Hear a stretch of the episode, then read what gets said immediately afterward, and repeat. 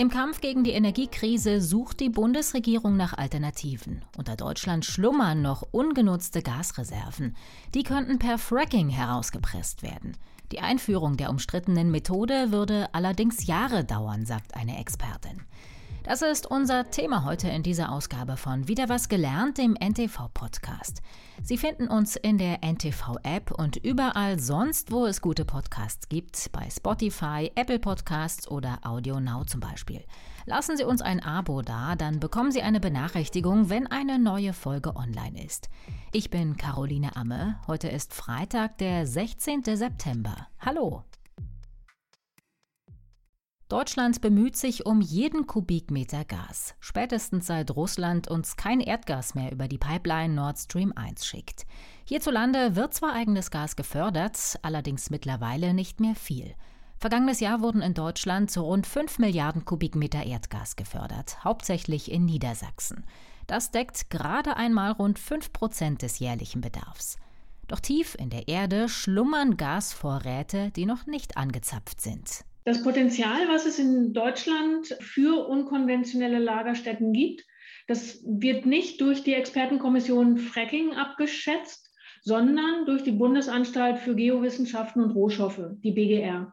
Da gibt es Abschätzungen, die eine recht große Streubreite haben. Wenn wir jetzt nur auf die Abschätzung vom Potenzial für Gas in unkonventionellen Lagerstätten schauen, dann gibt es als Mittelwert, sagen wir mal, etwa 800 Milliarden Kubikmeter. Die Tiefen, in denen diese Lagerstätten sich aufhalten, die sind etwa ein bis fünf Kilometer unterhalb der Erdoberfläche. Das war Charlotte Kraftschick. Sie ist Vorsitzende der Expertenkommission Fracking, die den Deutschen Bundestag berät.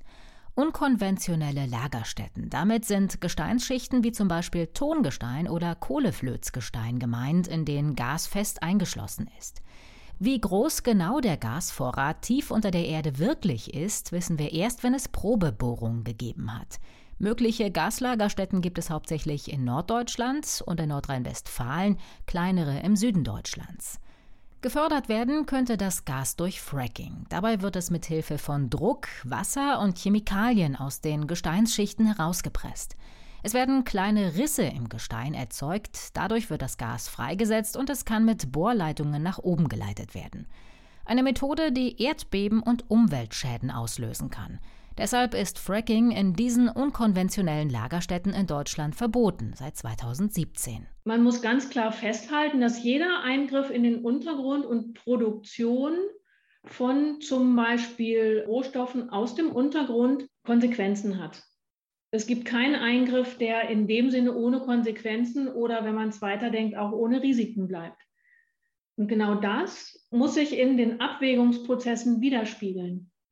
Dass man dann zum Beispiel sagt, gut, wir wissen, in der Ingenieurtechnologie hat sich sehr viel entwickelt. Man weiß schon ziemlich gut, auch eben aus anderen Bohrungen für konventionelle Lagerstätten, wie bohrt man? Wie müssen Bohrplätze abgesichert werden? Mit welchen Fluiden kann man arbeiten? All diese Dinge.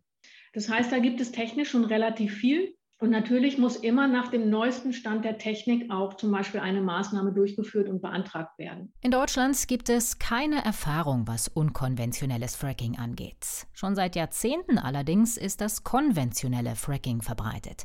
Seit den 60er Jahren wird es genutzt, um Erdgas zu gewinnen, vor allem in Niedersachsen. Rund 300 Fracking-Bohrungen gab es bisher.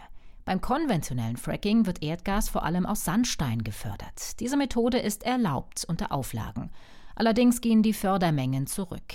Die Technik für das unkonventionelle Fracking ist etwas anders.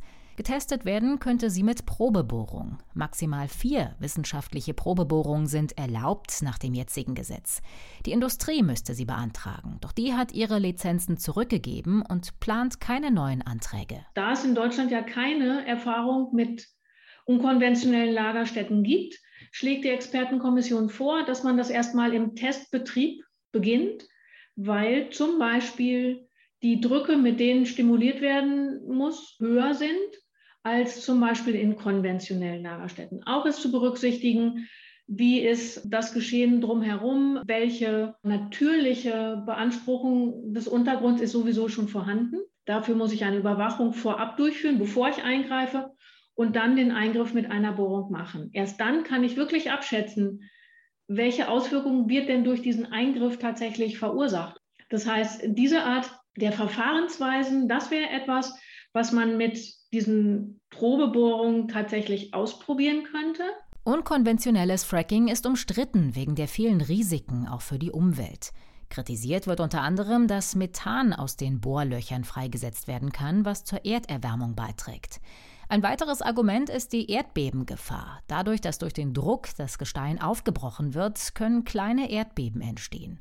Der Geophysiker Marco Bohnhoff vom Geoforschungszentrum in Potsdam sagt aber, dass aus seismologischer Sicht eigentlich nichts gegen Fracking spricht. Die Erdbebengefahr könne man durch erhöhte Standards in Deutschland in den Griff bekommen. Beim Fracking ist es so, es hängt von den Rahmenbedingungen, von den Sicherheitsbestimmungen ab. Und die sind in den USA ganz andere als bei uns. Wenn bei uns gefrackt würde oder auch für Geothermie hydraulisch stimuliert würde, das wäre der wissenschaftlich korrekte Fachbegriff, dann gibt es dort in Deutschland Sicherheitsbestimmungen, die durch Überwachung dieser Prozesse und auch durch eine sichere Verrohrung der Bohrung und so weiter erstens Eingriffe ins Trinkwasser sehr, sehr unwahrscheinlich machen und auch das Auftreten von spürbarer Seismizität sehr, sehr unwahrscheinlich machen. Nicht unmöglich. 0% und 100% gibt es nicht bei Hochtechnologie, aber solche Projekte müssen wissenschaftlich begleitet werden und dann gibt es eine hohe Wahrscheinlichkeit, dass man diese Prozesse eindämmt. Am Fracking wird auch kritisiert, dass in der Fracking-Flüssigkeit nicht nur Wasser, sondern auch Chemikalien sind.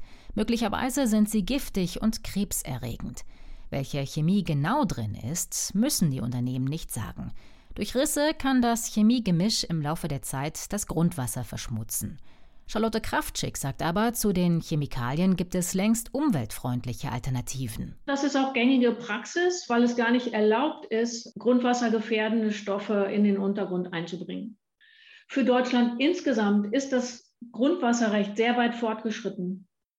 Insofern kommt es gar nicht aus den Entwicklungen zum Fracking oder zum Bohren, dass man wassergefährdende Substanzen gar nicht einsetzt, sondern durch viele Maßnahmen, die ja auch zum Beispiel mit Grundwassergewinnung zusammenhängen, wie wir den, den oberflächennahen Untergrund nutzen. Also insofern ist da auch die Rechtslage und das, was es an Auflagen auch für Maßnahmen, die in den Untergrund eingreifen, gibt, ist Deutschland insgesamt sehr weit fortgeschritten. Seit Beginn des Kriegs in der Ukraine gibt es immer wieder Forderungen, Fracking in Deutschland neu zu bewerten. Der bayerische Ministerpräsident Markus Söder zum Beispiel will prüfen, ob es neue und umweltverträgliche Methoden gibt. Auch die FDP ist dafür. Aber selbst wenn Fracking eine Option wäre, schnell umzusetzen ist es nicht.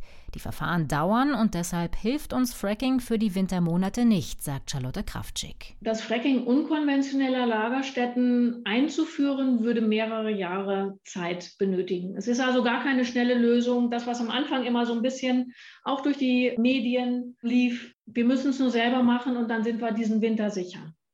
Das kann man so überhaupt nicht sagen, weil wir ja schon festgestellt haben, a, gibt es das Wasserhaushaltsgesetz, was die Operation industrielle Maßstab für Fracking unkonventionelle Lagerstätten gar nicht erlaubt. Das heißt, hier bedarf es einer Gesetzesänderung. Manchmal kann das sehr schnell gehen, aber es braucht seine Zeit, sagen wir so. Wenn dieses Gesetz geändert worden wäre, dann könnten ja Firmen Konzessionen beantragen. Diese ganzen Prüfungen, die an dieser Beantragung einer Konzession hängen, die brauchen natürlich auch entsprechend Zeit. Vorerst muss Deutschland also auf Gas aus dem Ausland setzen. Bundeswirtschaftsminister Robert Habeck ist zwar gegen Fracking, will aber unter anderem bald mehr Flüssiggas aus den USA importieren. Das kommt größtenteils aus Fracking-Lagerstätten. Drei LNG-Terminals sollen zum Jahreswechsel dafür in Deutschland an den Start gehen. In den USA ist Fracking seit den 40er Jahren schon verbreitet und hat seit Beginn des Jahrtausends einen Boom erlebt. Doch selbst dort ändert sich die Stimmung. Der US-Bundesstaat Kalifornien will Fracking übernächstes Jahr verbieten. Das war der NTV-Podcast Wieder was gelernt mit einer Ausgabe zum Fracking. Vielen Dank fürs Zuhören. Schreiben Sie uns Ihre Kritik und auch Ihre Themenvorschläge an podcasts.ntv.de. Mein Name ist Caroline Amme. Ich sage Tschüss, bis zum nächsten Mal.